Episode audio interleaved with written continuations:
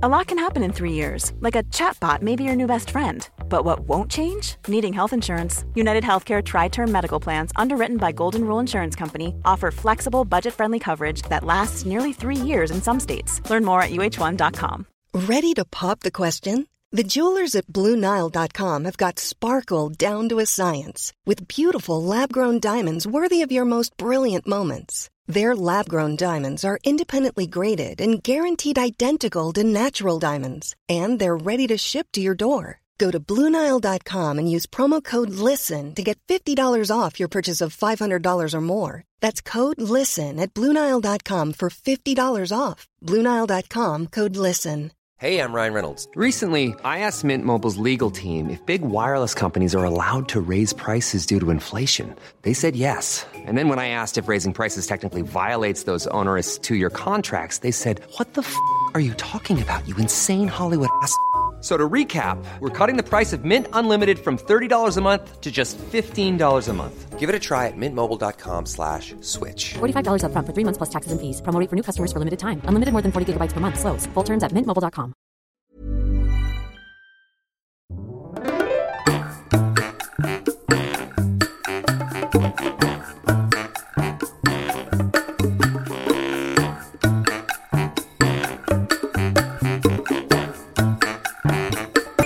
Hola, ¿qué tal? Esto es How to Spanish Podcast. Yo soy David.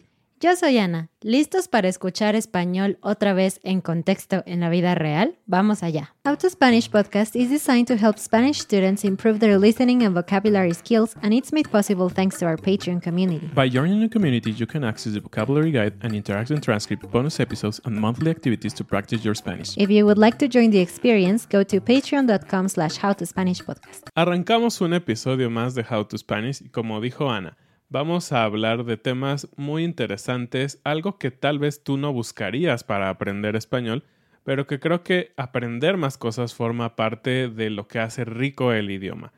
Y a veces nos preguntamos si tú sientes como yo.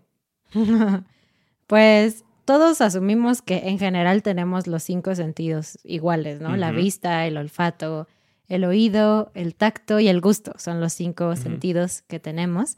Y en circunstancias normales, pues todos te funcionan y asumes que es igual para todos, ¿no? Que lo que yo estoy viendo es lo mismo que David está viendo, pero a veces se nos olvida que no solamente es nuestro sentido, sino cómo lo procesa nuestro cerebro. Y allí es en donde dos personas oliendo la misma cosa o tocando la misma cosa pueden tener experiencias bien diferentes. Así es. Y esto fue algo que yo me acuerdo que me pregunté desde hace mucho tiempo. Eh, Ya sabes, a veces en la vida tenemos un tiempo en los que te gusta como filosofar, ¿no? Y yo me acuerdo que en la secundaria o en la prepa, algo así, alguna vez yo me pregunté en una clase de psicología, no recuerdo el tema que estábamos hablando, pero justamente me pregunté, ¿cómo podemos saber o cómo podemos decirle a alguien, te amo, te quiero o alguna de estas emociones, si no sabes que ese sentimiento significa lo mismo para la otra persona, ¿no? Tal vez yo como sé lo que es el amor y Ana cómo sabe lo que es el amor, ¿no? sé que es muy profundo porque fin- Demasiado. finalmente son palabras tan comunes, ¿no? Que vemos en anuncios, vemos en, no sé, hasta en las comidas, ¿no? De hamburguesas, amo las hamburguesas o lo que sea. Pe- pero realmente no estamos seguros qué pasa adentro de la cabeza, ¿no? Y para eso tenemos, de hecho, una frase en, español. Seguramente hay una versión en cada uno de los idiomas. En cada cabeza es un mundo. Y como dijo Ana, las percepciones es la manera en que nosotros ingresamos toda la información a nuestros sentidos que posteriormente nuestro cerebro procesa y lo arraigamos, lo dejamos dentro. Hemos hablado como del proceso de aprendizaje, que pues también a través de, de ver, de escuchar, tu mente aprende, ¿no? Pero ¿qué pasa con todos los otros elementos que tenemos? ¿Y qué pasa si funcionan diferente para otras personas o, mejor aún, si no funcionan bien? ¿Qué pasará con estas personas? Pues sí, de hecho aquí es donde vamos a entrar ya como tal al tema de hoy. Hay veces en que los sentidos no funcionan muy bien, ¿no? Por ejemplo, puede alguien tener ceguera, es decir, ser ciego, no poder ver, o sordera, que es lo que decimos cuando alguien no puede escuchar, o ser mudo cuando alguien no puede hablar. No sé si existe uno para el tacto, o sea, alguien que el sentido del tacto no funciona, la verdad no sé. Ah, tal vez sí hay un nombre técnico porque las personas que sufren un accidente y que quedan paralíticas o con cierta parálisis, los tocan, ¿no? En los médicos y les sientes esto y dicen no. Entonces seguramente hay un término médico, pero es creo que es menos común, ¿no? Sí, y hay otros como la gente que no puede oler, se llama anosmia, o la gente que no puede sentir el sabor de algo, que tiene un nombre un poquito raro, se llama disgeusia, algo así, algo así. Pero hay una condición de los sentidos que no es como tal una discapacidad o unas capacidades disminuidas como lo es, por ejemplo, la ceguera, ¿no? Sino que hay personas que varios sentidos se les combinan de una forma en la que a la mayoría de la gente no. Por supuesto que es factible mezclar varios sentidos, ¿no? Si tienes una taza de café, pues estás viéndola, estás oliéndola probablemente y si le tomas, pues tienes el sabor. Entonces conectaste tus tres sentidos. Pero hay gente que lleva esto a un extremo de manera involuntaria. Así es. Y esto se le conoce como sinestesia. Y la sinestesia puede dar lugar a muchas cosas muy interesantes y que para nosotros que somos normales, entre comillas, porque aquí otra vez quién sabe qué es lo normal. O más bien somos aburridos, digamos. Exactamente, quién sabe qué es lo normal, ¿no? En cómo se ve, cómo se escucha y todo. Eh, puede ser muy extraño, pero a la vez muy interesante.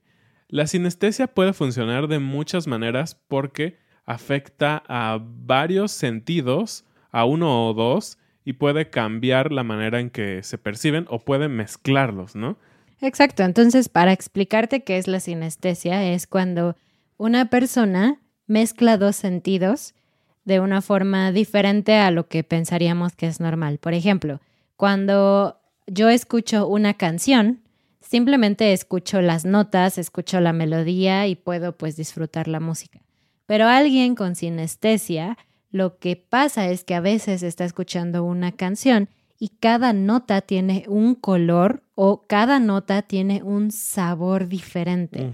Entonces tú escuchas siempre la nota sol y siempre tiene un color azul o siempre tiene sabor a helado de vainilla, algo así. Así es.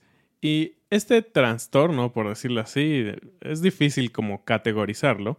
Eh, se sabe o se creía que muy pocas personas lo sufren, pero estudios recientes han visto que al menos uno de cada 24 personas, es decir, prácticamente todos seguramente conocemos a alguien que tiene algún tipo, algún tipo de sinestesia en mayor o menor grado. Y esto puede empezar con algo tan sencillo como yo escribo una palabra, digamos adiós, ¿no? Y la primera palabra en adiós es una A mayúscula. La primera letra. Sí, la primera letra es A. Y pues cuando tú la ves escrita, ya sea en un papel o en la computadora, normalmente pues va a ser color negro, que es como la tinta que normalmente usamos. Pero las personas que tienen sinestesia pueden ver todas las As, digamos, azules, ¿no? Entonces, si cada una de las letras tiene un color distinto, pues ellos van a ver siempre una hoja de papel, digamos, en tinta negra para nosotros, como un arco iris, ¿no? Como un montón de letras con diferentes colores. Este tema la verdad es que a mí me encanta. Lo descubrí cuando estaba en la secundaria, creo, o algo así. Eh, una vez que teníamos que elegir un tema libre para exponer y no sé por qué descubrí este tema y fue como, wow, es de esas cosas que me gustaría tener. Pero bueno, no sé, no conocemos a nadie abiertamente que tenga sinestesia y no sabemos cómo afecta su experiencia, si sienten que es raro, si les afecta de alguna forma. La verdad es que algo bien interesante es que muchísimas de las personas que tienen sinestesia no se dan cuenta de que tienen sinestesia, sino hasta que se les plantea algo bien básico, como, uy, imagínate si pudiéramos ver la música como colores. Y para estas personas es como, pues, pues claro, claro es normal, ¿no? Ajá.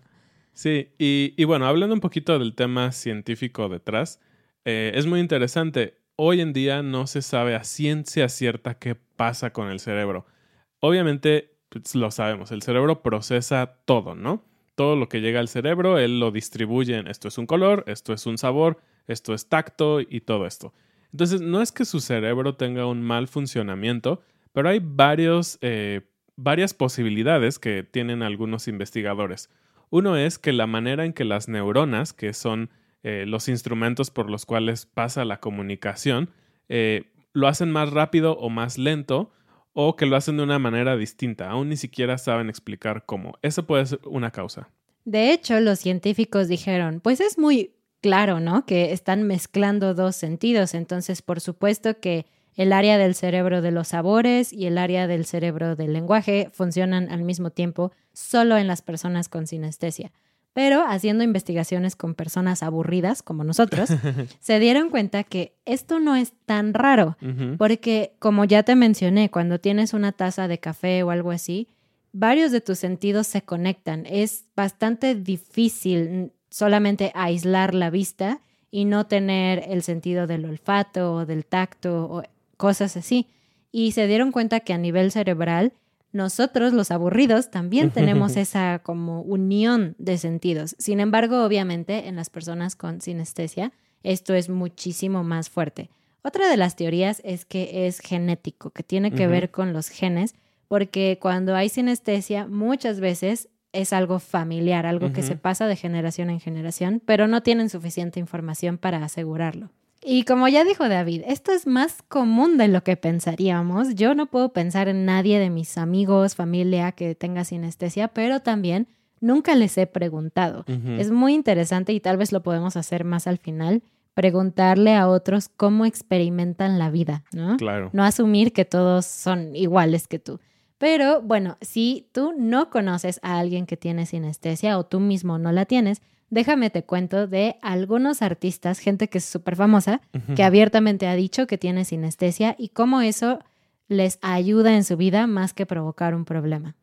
Y la primera persona que encontramos es Billie Eilish, que es una cantante, es música y creo que es también como artista plástica, ¿no? Hace algunas cosas. Eh, y lo que ella dice, eh, de hecho esa, ella lo dijo en una entrevista en el 2019, no hace mucho tiempo, eh, que ella tenía esta esta cosa. no sé, siempre... Esta condición. Esta condición, sí.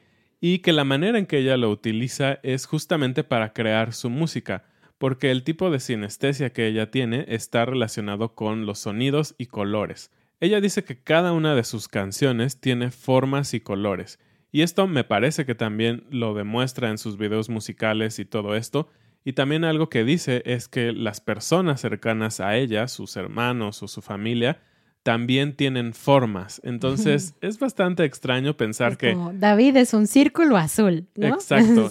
Y, y, me pregunto, ¿no? Porque pues realmente tu vista está viendo a la persona frente a ti. No sé si cambia esa percepción de la persona por un gran círculo azul, ¿no?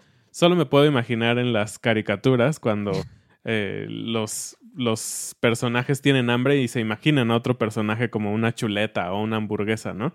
Pero bueno, es un tema bastante loco, pero muy interesante y que le ayuda a estos artistas. Otro ejemplo de alguien súper famoso que seguramente conoces es el pintor Van Gogh. Se dice que él también tenía un tipo de sinestesia similar a este en el que la gente puede ver colores asociados a sonidos. Y también nada más y nada menos que Mozart, ¿no? Entonces es muy interesante cómo estos grandes genios, eh, pues tal vez obtuvieron su, su inspiración no solo en escuchar en algún caso o en ver, sino en mezclar sus sentidos. Y bueno, hay un chorro de tipos diferentes de sinestesia. Es que de verdad la variedad que tenemos como personas es increíble. Está esta sinestesia en donde mezclan una forma con un color, por ejemplo, la A es azul. También está la cromestesia, que es cuando asocias colores y sonidos, como ya te dijimos. Y uno que está muy loco y creo que puede llegar a ser muy horrible para la persona que lo tiene es el que es léxico gustativo, es decir, que las palabras influyen en lo que sientes en la boca, en el sabor. Entonces no me imagino si algo, no sé, tal vez en mi mente si algo suena desagradable, probablemente va a sentir un sabor desagradable en tu boca. Entonces, debe de ser muy molesto si estás escuchando las noticias o si escuchas algo feo que tengas ese sabor en la boca. Wow. Sí. Hay otro tipo que es de personificación, es decir, que la gente le atribuye personalidad o, cosas así a objetos inanimados, por ejemplo, una letra. Por ejemplo, la A es una letra muy extrovertida y la mm. letra F es una letra muy fea o algo así. Uno de los tipos que a mí me llamó mucho la atención cuando estábamos investigando es sinestesia tiempo-espacio. Y lo que esto significa es que hay personas que pueden sintetizar este concepto tan extraño que es el tiempo y el espacio, porque no lo vemos, pero lo pueden sintetizar y lo pueden ver en normalmente figuras geométricas. Digamos, por ejemplo, un segundo puede ser un cuadro chiquitito y a lo mejor una hora un triángulo más grande. Entonces, creo que para personas desorganizadas, como yo comprenderé, este sistema debe de ser genial porque tal vez puedes poner dibujos de esto y sabes en cuánto tiempo tienes que hacer algo, ¿no? hay otra que es bastante rara, de hecho no lo leí, pero me parece que hay un artículo en la BBC sobre este tipo de sinestesia, que es la tacto espejo.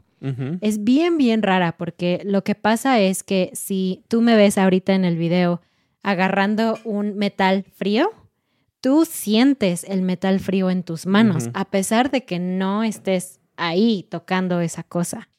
Sí, y, y, este tema también se ha relacionado con algo que se conoce también ya en la ciencia, ya se ha estudiado, que como humanos tenemos neuronas espejo. Y si no has escuchado de esto, también es algo muy interesante. Lo que esto significa justamente es que cuando tú ves a alguien, eh, puedes de cierta manera tener las sensaciones que estás viendo en él, como una réplica en tu cerebro de sus sensaciones. Y al menos a mí me ha pasado muchas veces que veo a alguien comer como con tantas ganas, con no sé, que está disfrutando su platillo, que se te hace agua a la boca, ¿no? Lo que decimos, como se me antojó y, y puedo sentir en mi boca que él está disfrutando su comida. Seguramente estas personas que tienen este tipo de sinestesia lo tienen a otro nivel. Y pues bueno, hay otros tipos de sinestesia también. Es un tema bien interesante, así que te invitamos a que busques más sobre eso. Y si tienes sinestesia, por favor, cuéntanos. Sí. Pero ya pasando a un, a un plano más personal, eh, yo quiero aprovechar para de verdad preguntarte a ti, David, y a las personas que nos escuchan también, que nos comenten, ¿cómo experimentas tú la vida? O sea, ¿qué, sentido crees tú que es más fuerte para ti en tus recuerdos, en todo eso? ¿Qué es lo, cómo, cómo, sí, cómo experimentas el mundo? Cuéntame. Eso es bastante interesante eh, porque creo que en diferentes etapas de mi vida ha cambiado un poquito la manera en que percibo las cosas y sobre todo en cómo guardo memorias. Eso para mí siempre ha sido bastante interesante.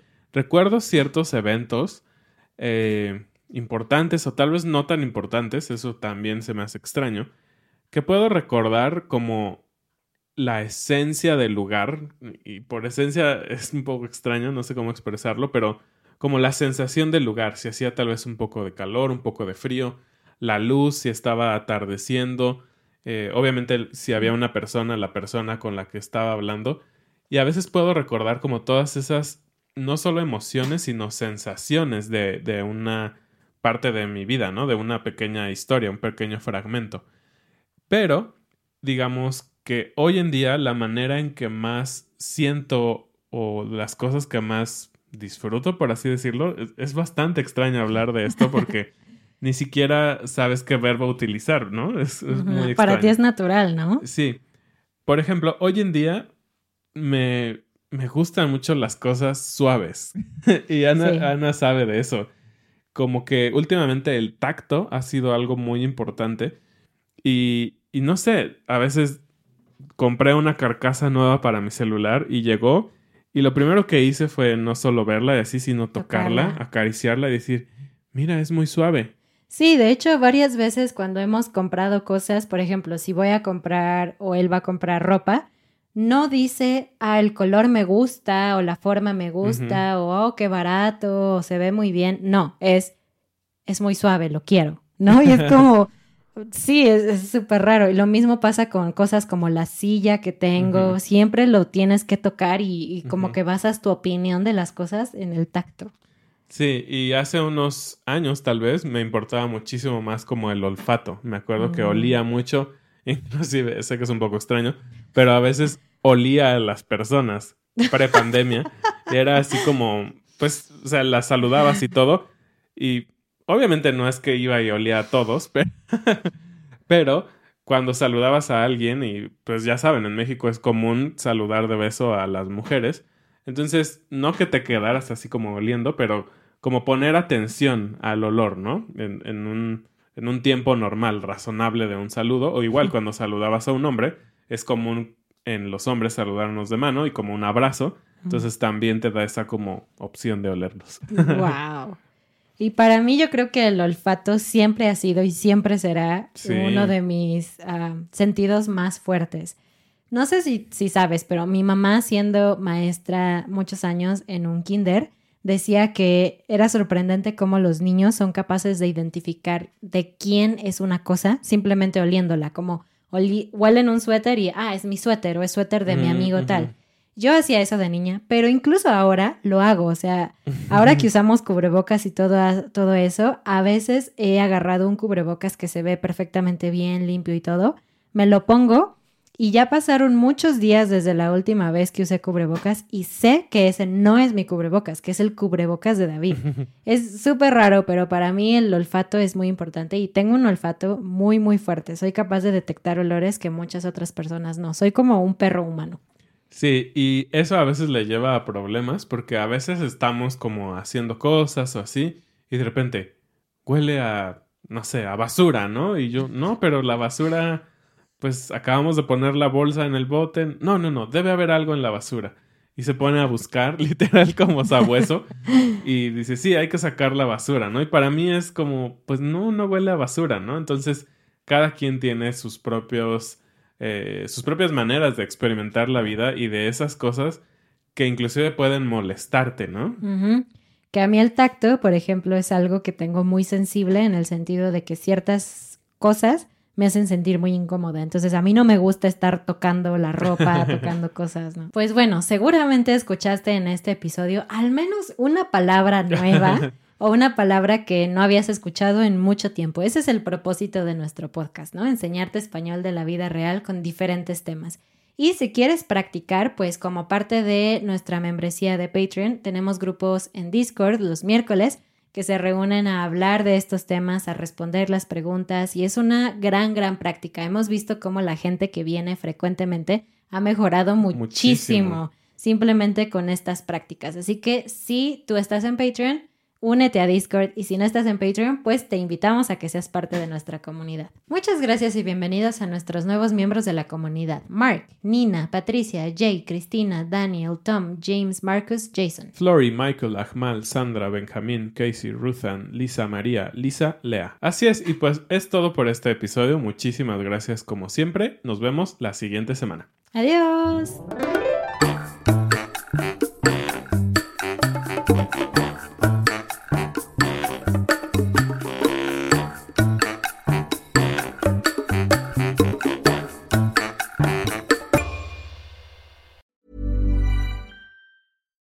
Fact a crocodile can't stick out its tongue. Also, you can get health insurance for a month or just under a year in some states. United Healthcare short term insurance plans, underwritten by Golden Rule Insurance Company, offer flexible, budget friendly coverage for you. Learn more at uh1.com. Mom deserves the best, and there's no better place to shop for Mother's Day than Whole Foods Market. They're your destination for unbeatable savings, from premium gifts to show-stopping flowers and irresistible desserts. Start by saving 33% with Prime on all body care and candles. Then get a 15-stem bunch of tulips for just $9.99 each with Prime. Round out Mom's menu with festive rosé, irresistible berry chantilly cake, and more special treats. Come celebrate Mother's Day at Whole Foods Market.